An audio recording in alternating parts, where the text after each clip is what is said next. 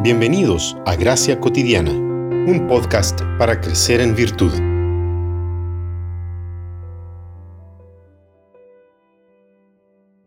Mientras callé mi pecado, mi cuerpo se consumió con mi gemir durante todo el día, porque día y noche tu mano pesaba sobre mí.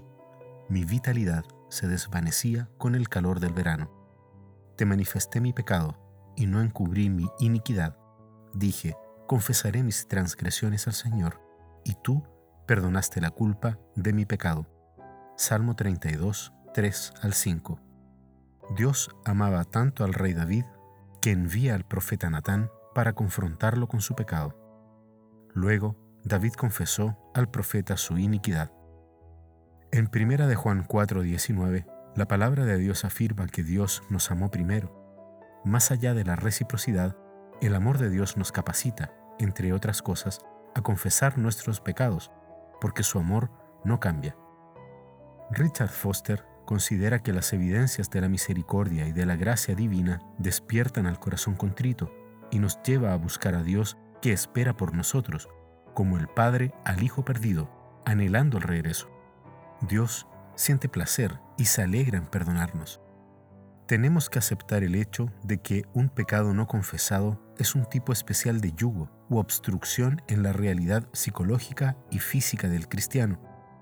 La disciplina de la confesión y el perdón remueven este yugo.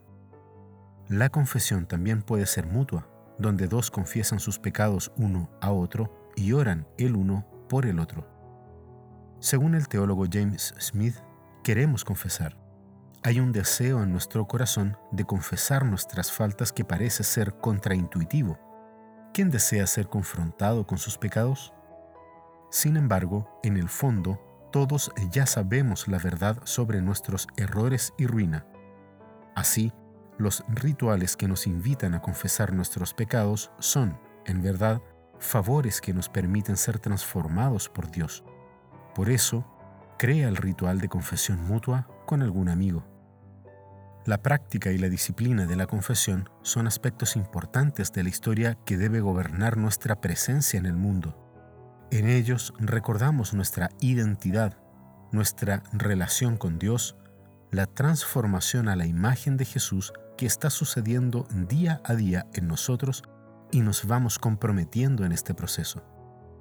Anunciamos las buenas nuevas de perdón y salvación y las aceptamos no solamente el día de nuestra conversión, sino todos los días, todas las veces que confesamos nuestros pecados unos a otros y aceptamos el perdón misericordioso de Dios.